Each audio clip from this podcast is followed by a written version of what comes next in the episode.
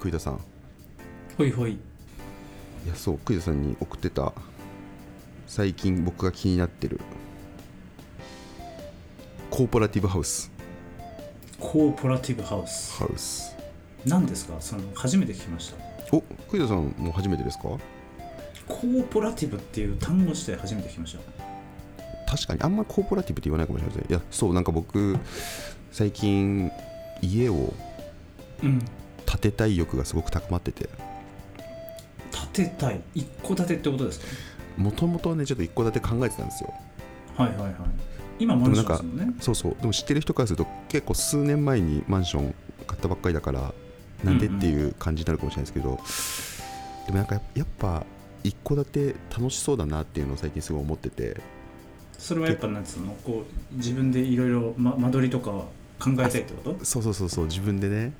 でやっぱ、うん今のところにも多分一戸建てにすると少し広くなると思うからはいはい結構いろいろアレンジできるとこ多そうだなと思っててうんでなんかねそれを考えたきっかけが結構友達家族となんか遊んでる時に家の近くにめちゃくちゃいいあ空き空き地空き地じゃないなな空んだきろう地そうあの土地が出たんですよはいはい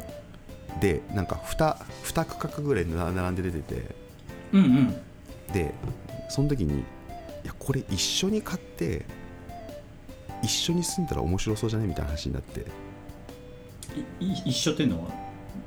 だ誰ともう複数家族で23家族で一緒に住むの楽しそうじゃないみたいな話になって、でも確かにそれそうかもみたいななんかこうなんか一つの上にす全ての機能がまとまってて個別にこう立て立てるよりも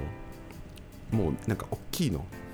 うんをダンと立てちゃってうんそこになんか共同スペースみたいなのがあるのが結構理想的じゃないみたいな、うんで結構家族で仲良かったりもするからうんうんというのを結構盛り上がっていろいろ話してたんですよで実際になんか不動産屋さんとかにも話聞きに行ったりとかしてる時にうんうんいろいろ調べて出てきたのがコーポラティブハウスというものだったんですよほうほうほうでコーポラティブハウスはなんかねあのーそれぞれのプライベート空間っていうのは担保されてなんかまあしいわゆるシェアシェアオフィスシェアハウスうんみたいなのをなんか自分たちで作っていくみたいな感じ、へえなるほどねうん、じゃあ複数家族が住めるような一戸建てをのことをコーポラティブハウスって言ってこあそう一戸建てちょっとね僕もまだもう少し調べないといけないんだけどえっ、とちょっとマンションっぽい作りなんだけど共有スペースとかが結構しっかりあるみたいな感じ、とああ、そういうことねはいはいそはいうそうそうそうそううんうんうんなんかねそれね結構いろいろ見てたんですけどすごい楽しそうなんですよその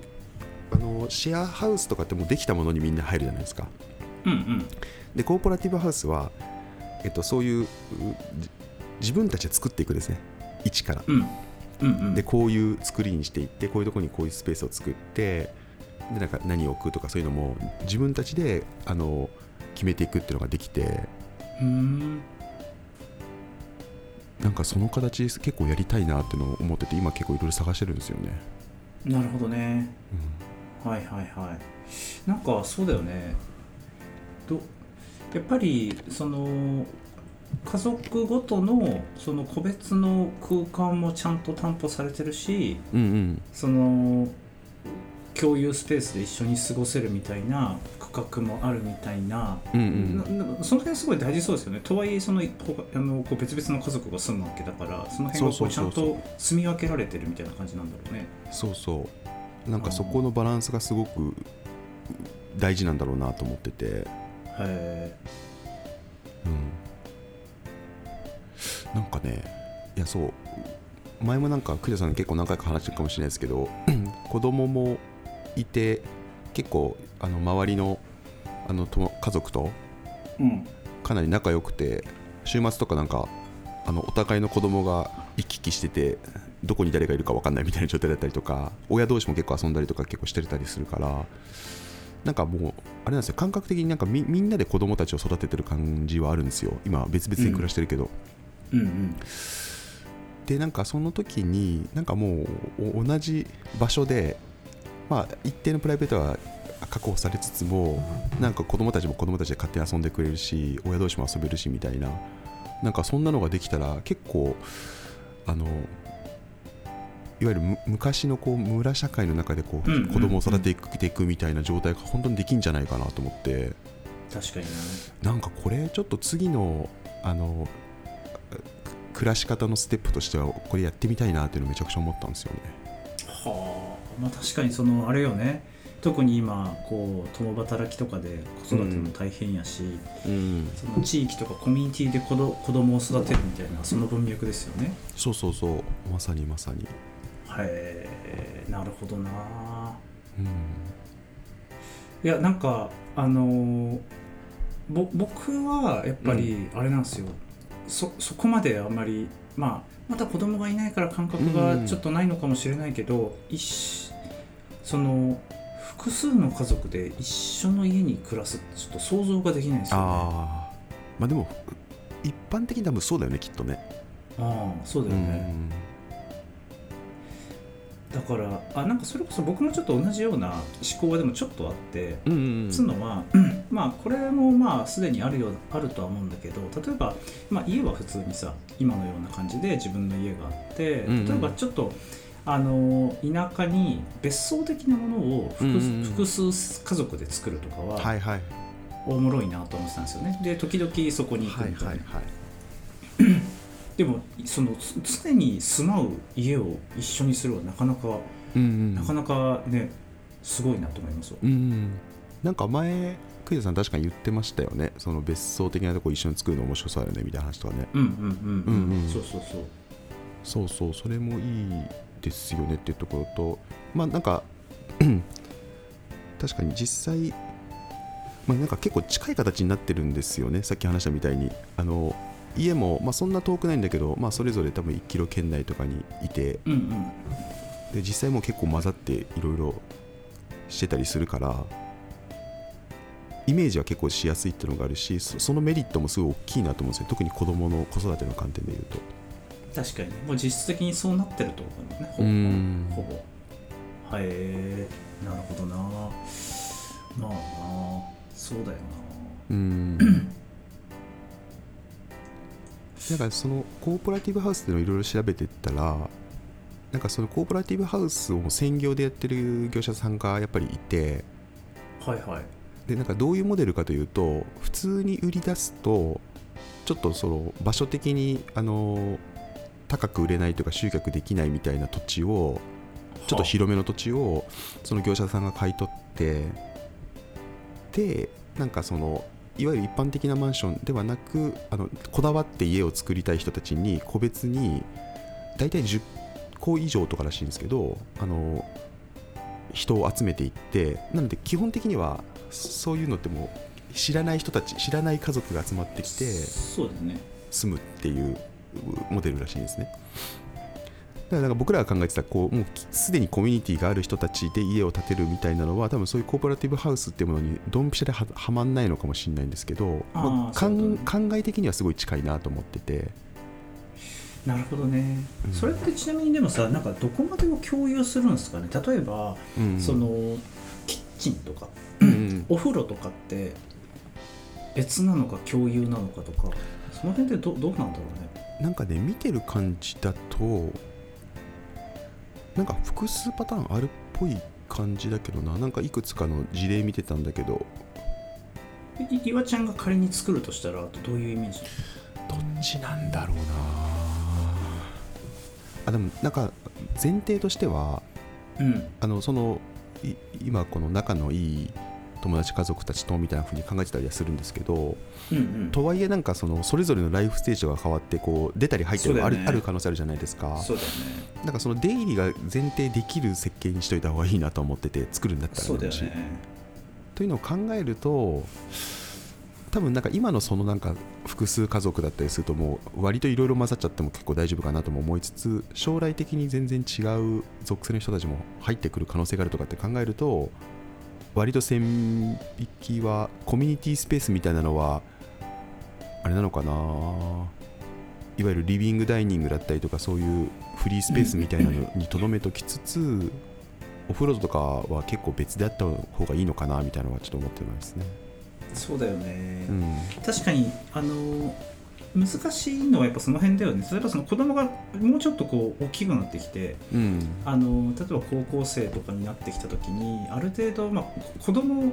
がちょっとプライベートをあのちゃんと担保したいと思うようになるとかああそうね。とかそそれこそその、ね、あの引っ越すみたいな局面になった時にどうするかとかその辺があのややこしいんでしょうね作るとそうなったねら。そうそうそうそう。だから一定汎用性がある作りにしとかないといけないのはあるものの なんか楽しそうだなと思って確かにねそれやるやる世界線とやらない世界線全然違いそうだから一回やってみてもいいなとかああおもろいね確かになまあでも本当にこう気心の知れた家族間であれば全然成立するんだろうななんか自分もむ昔10年ぐらい前かな、うんあのふ友達と2人で住んでたことがあったのよあそんな時あったんですね。そうそうそうまあ地元でこう仲いいずっと仲いいやつがいて、うんで あの代々木八幡の方でうんうんあの2人でマンション借りて2人で住んでたのへでそこはねあのマンションなんだけどメゾネットになっててえ、うん、で2階に2つ部屋があってお互いの部屋があってほうほうほで1階部分はあのまあそのリビングダイニングみたいな感じで共有スペースになってるみたいなでもやっぱ、まあ、そそいつだからできたよなって感覚はあるんだよやっぱあの昔から気心知れてるやつだから一緒に住めたなとは思うんだけど、ううんあまあそこまでじゃない関係性だったとしたらまあに 2, 年ぐらい住んだのかな2年ぐらい住んだけど、まあ、僕の場合は1回も喧嘩とかはなかったんだけど、うんそうじゃなかったらやっぱ絶対不和は起こっただろうなとはちょっとう思ん、いっやたりすそるうねそうねうん、確かにねあでも栗田さん経験者ですね近い事例のそうそうそうでも確かにねめっちゃわかるのよそうその2人で住むと、まあ、地元でこう仲良かったやつらとかが勝手に集まってくるんだよねその家にでなんかしょっちゅうそこでこうみんなで飲んだりとかうんうんうんできる、あのー環境をなんか作れてたことがすごくねあの嬉しかったんですよみんなが集まってくれるっていうのは、なんかでもそうそういう感覚にも近いようんうねんきっとね、あそうそうそうそうなんかねまさにそういうのは結構やりたいねって話はしてて、うんその家族だけじゃなくてそのそこからのあの新しいつながりみたいな人たちが確かにねいろいろ遊びに来れるような場所にしてうんうんうんだからなんか1階はなんかすげえオープンなコミュニティスペースみたいなのしてもいいよねみたいなのを考えてたりとか、まあ、どんだけ広さがあるかとかいらありありますけどね、そうだよねいやめっちゃわかるわ、うん確かに自分がそこそこに住んでた時とかもそのまあああ相手のうん例えば大学の友達とかを連れてきて、うん、でそこに自分が混じったりとか、うんうんなんか自分のなんか前々職のメンバーとかを連れてきてうんうんそこにあの相手が混じったりとか、うんでなんかどんどんこう輪が広がっていくみたいなやっぱあったいやそうなんですよねうんいや本当にそうそういうコミュニティの価値ってめちゃくちゃ高いなと思うからうんなんかそういう面白いコミュニティが作れたりとかなんか広がっていく仕組みは普通に生活する中で組み込めたらめちゃくちゃ楽しいだろうなと思ってて確かにでもなんかそういえばコミュニティを広げるこう機能があったら、まあ、誰かがちょっと引っ越さなきゃいけないってなった時とかも、まあ、次の人はそこから見つけられるのかもしれないよねああそうねそれもあると思うあると思う、うんだからなんかもうしょ紹介制っぽい感じでもなんかいけちゃうかもしれないなとか、ああ確かにうんうんうね、んでなんかお互いのひお互いのこと結構知ってるからどういう人たちが会うかとかも結構分かってたりするしうん、うんうんううんんそうなんかそういうコミュニティとかってなんかすごい楽しそうだなと思ってるんですよねやりたいなうん確かに新しいうん、でなんかね新しい暮らし方を作っていきたいんですよ新しい暮らし方作っていきたいうんああそうだよね確かにねまあでもやっぱりこ子育て特になんか僕の会社でもうんそのと特にまあその3人ぐらいお子さんがいるようなうんパパママのメンバーとかって、やっぱすごいその子育て苦労してるんですよねやっぱりうんでしょしょっちゅうやっぱりそのなんていうんですかシッターさんとかをうんこ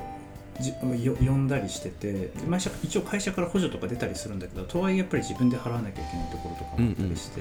でこの辺の解決策めっちゃ欲しいみたいなことを言ってるメンバーがいたりして、なるほどねうん、確かにでなんかそれがねさっきの話じゃないですけど昔のいわゆる村社会だったりすると隣の人が見てくれたりとかなんかそういうのがもう成り立ってたじゃないですかそうだよねうんでも今ってもう完全に各家族のがもうそれぞれこ孤立して住んでるみたいなのがとやっぱ都会の姿だと思うからなんかそこってちょっと違う形を作っ作りたいなって思うんですよね普通の力学で言ったら多分もう各家族がそれぞれのマンションの一一つのスペースで住むみたいなのがもう避けられない気がするんですけどせっかくうまくコミュニティがあるところだったらそういう新しい暮らし方作れるんじゃないかなと思っててもうむ村作っちゃえばいいんじゃない岩田村マロン村マロン村怪しいクエさんマロン村作りましょうマロン村怪しい怪しいよね怪しいねまあでもうんなんかそその感覚に近いのかもしれないですよねいやでもね本当にそうなんですよいやなんかねそういう風に一緒にこうあのい今同じ場所に住んでなかったとしてもコミュニティでこう遊んだりとか子育てしたりするってもうメリット本当多くてうんうんうんいやまあやっぱさっきのその一つの一人のその家族の中中だけでいろんなことを完結しなくていいっていうのもあるからなんか結構実際に仲いいコミュニティとかだと子供たちの年齢差もすごいはおあのー広いんですよ、はいはいはいなるほどでうちとかはまだ1歳とかもいますけどあの友達のところとか行っても小学生高学年とか中学生とか高校生とかいたりするからなんかもう勝手に全部見てくれてるんですよね自分たちが何もしなくてもそれはめちゃくちゃ理想的だよねめちゃくちゃいいんですよああ確こかれにはねなんかね いやいいんだよなそうなそうマロン村ねマロン村の話になっていやでもこれねいや面白い気しますよねなんかどっか作りたいな本当にいやーそれはでもあるよな確かになんかそれこそさそのコーポラティブハウスみたいな感じまでいかなかったとしてもいや難しいのかななんか古いマンションをいや一棟、うん一棟買っちゃってそのマンションに,、にそういう、まあ、ゆるゆるいコミュニティみたいな感じで家族が何家族も住むとかだったら割と近い形になるのかなでなんか勝手にお互いの家行き来してたりとかって言ったら今話してるもののなんか大部分の部分が成立しそうな気がするなまあそうだねある程度空いてるマンションとかみんなでこうか買い占めちゃうというかか借り占めちゃう借り占めちゃうまあできるっちゃできるよなあー一棟買いしたいな、まあ管理がねめっちゃ大変そうだけどねとはいえね、まあ、おその規模が大きくなるにつれてそのね まあ多分いろんな管理は発生するんだろうけどうんうんいやでもあれですよその もうちょっとやっぱでかい話をするとさ、うんなんか それこそなんか前あの成成田さんが言ってましたけど、うんうんな成成田悠介さんだっけ、うんうんその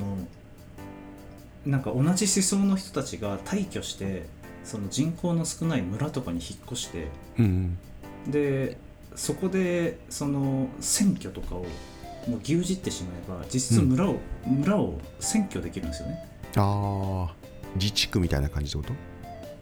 そうそうでそのうん例えばわかんない、まだ人口が数万人とかの村に対して例えば数千人で引っ越すとするじゃないですか、うんでそしたらもうす選挙がもう完全に牛耳れるかああなるほどねそういうことねら村長も僕らでほぼ決められるだろうし、はいはいみたいなはいはいその村の自治もほとんど自分たちでできるみたいうんうんうんう